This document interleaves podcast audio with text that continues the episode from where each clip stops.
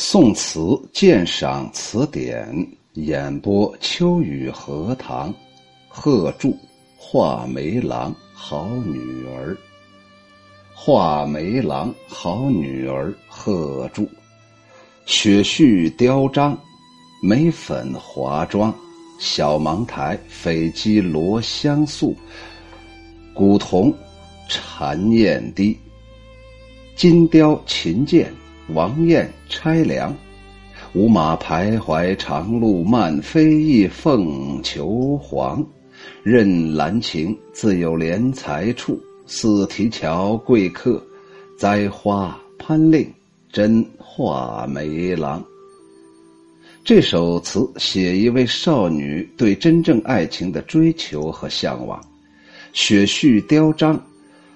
眉粉华妆这两句分别用了两个典故来写少女的天生丽质。雪絮雕章用的是近代的才女谢道韫咏雪的典故。谢道韫曾以“未若柳絮因风起”来形容满天大雪的纷飞景象，赢得了大文学家谢安的赞赏。词人用了这个典故，意思在说明这位少女的雕章琢句的才华也不减当年的谢道韫呢，用来突出这位少女的文采出众。眉粉华妆则用南朝宋时候寿阳公主的故事。相传呢，寿阳公主有那么一天，卧在那含章殿下，有梅花一朵。飘到了他的额头上，拂之不去。后世的女子遂纷纷的模仿，争着要画出梅花妆，不是我们练武功的梅花妆。词人用了这个典故，意思在突出这位少女的天生丽质，说她美丽入时啊，大有当年寿阳公主的风姿神采。这两句先将这位少女的才色两个方面予以突出，说明她是一位才貌双全的绝世佳人。小芒台斐姬罗香素，这五句呀，承上转折。在上句描写了少女才色的基础之上，作者没有过多的用笔墨去刻画她的天生丽质，却转而详尽的描绘少女闺房里的陈设，有小芒台，有斐鸡罗香素，是说少女的香闺俨然是一个小小的藏书阁，斐木基案上罗列着很多书卷，这里的小芒台的芒。应该是云呢，草字头下面一个云彩的云呢，误写呀。为什么是云呢？因为有一种东西叫云香草啊，这种气味能够驱除书蠹虫啊，所以古代皇家藏书处啊，有的时候也把它叫做云台。所以这个小芒台估计是写错了。香素是浅黄色的细绢。古代大多用以抄书，后来就成为了典籍的代名词。古铜缠砚滴，写闺房里还陈设着古雅精巧的文具。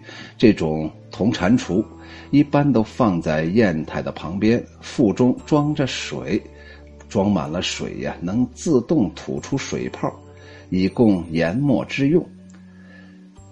金雕琴剑是写闺房里还有名贵的名琴，那琴垫上绣着精美的金鹰图式，琴垫华美如此啊，那琴之名贵便不言而喻了。玉燕拆梁写闺房当中，自然不免有许多精致的首饰。那雕刻着飞燕形状的玉钗，精美绝伦，有巧夺天工之妙。这里词人不惜浓墨重彩来渲染少女闺房的精雅陈设，目的是以象征的手法引发读者的想象。这不同凡俗的闺房，它的雅致陈设，它的文化氛围，不正体现出这主人的素养、情操和气质吗？不正反衬出他内心的美好吗？换头，五马徘徊长路，漫飞翼凤求凰。面对如此天香丽质、才貌双全的少女，自然有不少达官显贵前来求婚呢。但是这位少女却对那些达官显贵的求婚者是不屑一顾。这里无马代指达官显贵或者是富贵子弟。汉乐府民歌《陌上桑》当中不就有“无使君自南来，无马力驰锄”的句子吗？那么这位少女，她对无马徘徊长路漫飞翼，如此，那她究竟要选择什么样的如意郎君呢？任兰情自有怜才处，自有怜才处啊！似提桥贵客。栽花潘令真画眉郎便是回答，原来他爱的是谁呀？司马相如、潘岳这一类的风流人物。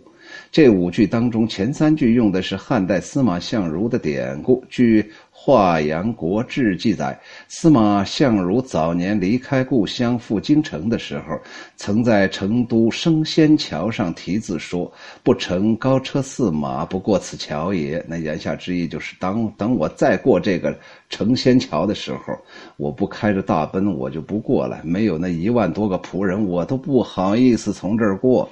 后来呀，他的文采果然得到了汉武帝的赏识。栽花潘令则用的是西晋潘岳的故事。潘岳是西晋时期著名的美男子，少时长，夹弹出洛阳道，妇人遇之者皆联手萦绕，投之以果，遂满载以过，以遂满载以归呀。在《秋雨荷塘》的专辑里面有一个中国古代十大美男子，其中就有这个潘岳呀。啥意思呀？少时长，夹弹。出洛阳道，就是潘越呀，年轻的时候还是个少年郎，成经常拿一个弹弓啊，就走在那洛阳道上，妇人遇之者皆联手萦绕啊！好家伙，不管是年轻的、年老的，只要是女性啊，只要是女性朋友，一看到这个潘越潘郎来了，手拉着手啊，绕着潘郎载歌载舞啊。这还不算呢，还投之以果呀，什么蟠桃啊，什么西瓜呀，什么葡萄啊，噼里啪啦往里砸呀，遂满载一归呀。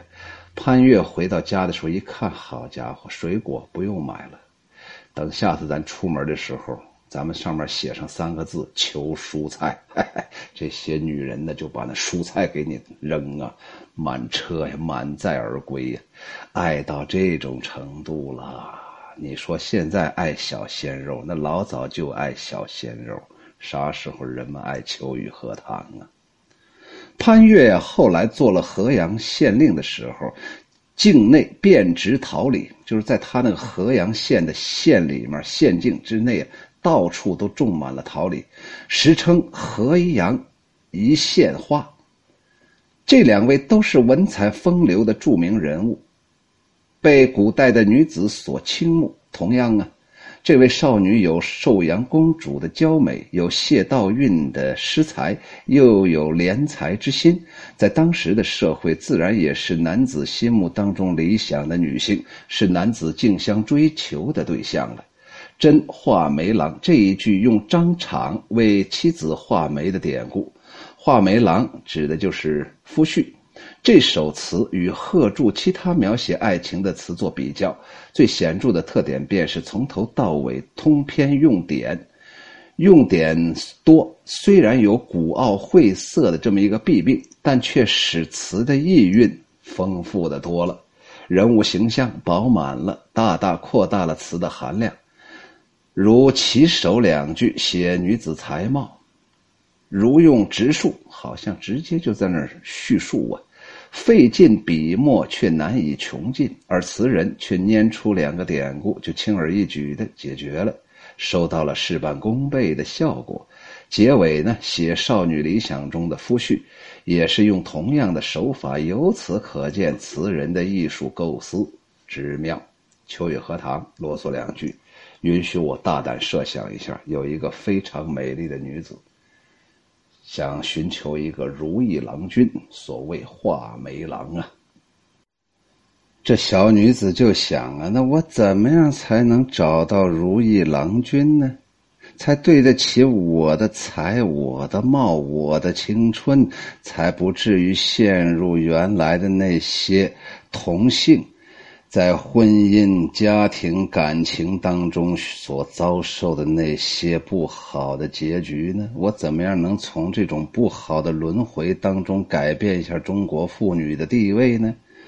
于是啊，他就开始想办法。这小女子啊，内心呢很缜密呀。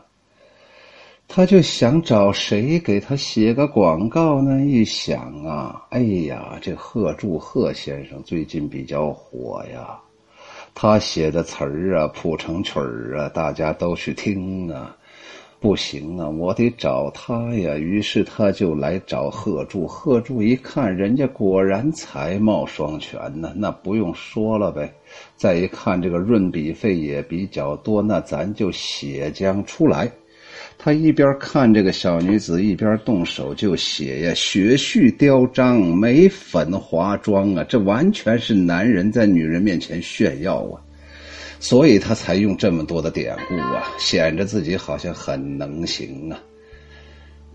小芒台匪姬罗香素，古铜缠燕低，金雕琴剑玉燕钗梁啊。写完了人家的才，写完了人家的色。再写人家室内的装饰，估计这小女子呀摆了一桌酒宴，把这位贺先生请到家里来了。贺先生喝了二两小酒，这有点冒，这有点冒头。然后小女子呀，这个又说了一些这个吹嘘的话，这贺先生啊简直就忘乎所以呀。本来家里那些房间的布置啊，可能也没有那么好啊，他就竭尽全力的把它写好啊。这就是词里面有的时候会出现这种情况，就把美呀写的极致，把丑写的极致。有的时候很少会出现理性的那样一种词句呀，所以词啊是抒情呢。然后呢，把这个房间的陈设写完呢，无非就想表明一个：你看看小女子，人家这追求，人家这素养，里面没有麻将机，没有那些什么。粗俗的、不适合这个小女子身份的那些任何东西都没有啊，什么酒瓶子呀没有，烟灰缸啊没有。现在呀，这个社会呀，抽烟的小女子多得很。哎呀，女人一抽烟，秋雨荷塘一看见，一下子头就懵了。也不知道为啥现在这个小女子这么喜欢抽烟呢？当然，我不是说抽烟是男人的专利。反正我觉得小女子就应该像这首词里面的小女子呀！你看看人家是小芒台、斐姬罗香素、古铜缠燕滴，你看看人都古铜缠燕滴，人家没事都是琴棋书画，是不是？不是到夜店去，不是在外头撸串去，不是跟几个姐们跟疯了一样在街上胡嚎去。金雕琴剑，玉钗两，玉燕钗梁啊！是非常美好啊！下来呀，这个贺铸又说了，贺铸说：“那你大家会不会误解呢？”所以啊，这首词啊，哎，每每一段都是一个结构啊。前两句说人家有才有貌，中间这几句说人家居家过日子呀，非常雅致。下来就说五马徘徊长路漫，飞翼凤求凰，就说明啊，有不知道有多少人把人人家这小女子家门都挤破了，来的全都是。了不起的一方诸侯这一类的人物啊，全都是那种有钱有势的富贵家的子弟。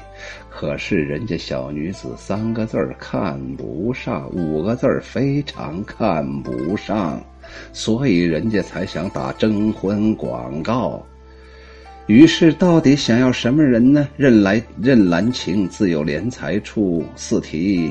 桥四提桥贵客，栽花潘令真画眉郎。一方面要像司马相如那么有才，一方面要像潘安那么帅气。我就找这样的人。如果不够这个司马相如加潘安等于我的郎君，不符合这个等式的，赶紧哪儿凉快到哪儿溜达。哎，秋雨荷塘往近一点我看上你了。这个琴键是个啥东西？琴键就是琴垫子，垫子呀，琴往那一放，下面得有个垫子。哎，这个东西就叫琴键。画眉郎，好女儿，贺铸。